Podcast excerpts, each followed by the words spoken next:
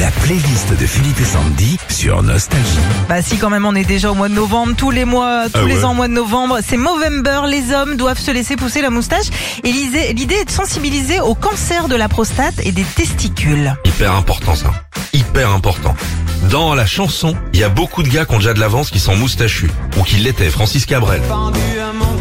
Ah bah oui, quand on dit moustache, moi c'est le premier auquel je pense. Je pense Oui. à Francis, sauf que bah il l'a complètement rasé début 2000.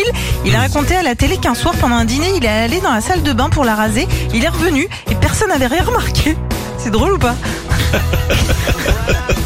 Oh, tu- Eh les gars, eh, vous voyez rien? C'est dans quel film?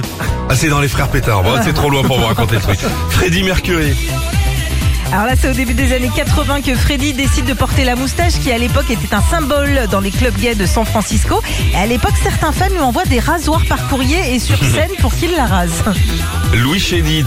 T'as beau pas être Ah oui, ah oui, les années 70. Il a beau avoir chanté euh, cette chanson en 78, sachez que c'est faux car la moustache est considérée de plus en plus sexy depuis quelques années. Prince. Alors là, pour Prince, on est sur de la petite moustache. hein. Il y a juste une ligne de poil au-dessus de la lèvre. On appelle Oui. ça la coupe pinceau. Et Ah bon. il existe 14 croyais que tailles de moustache. Toi, ils étaient des tickets de métro. moi, j'ai- Aussi, ouais. Jean Ferrat. Bon, lui, il a la carte Navigo, lui. Complètement, c'est l'inverse. On est sur de la grosse, grosse et longue moustache quand même. hein. Comment peut-on s'imaginer?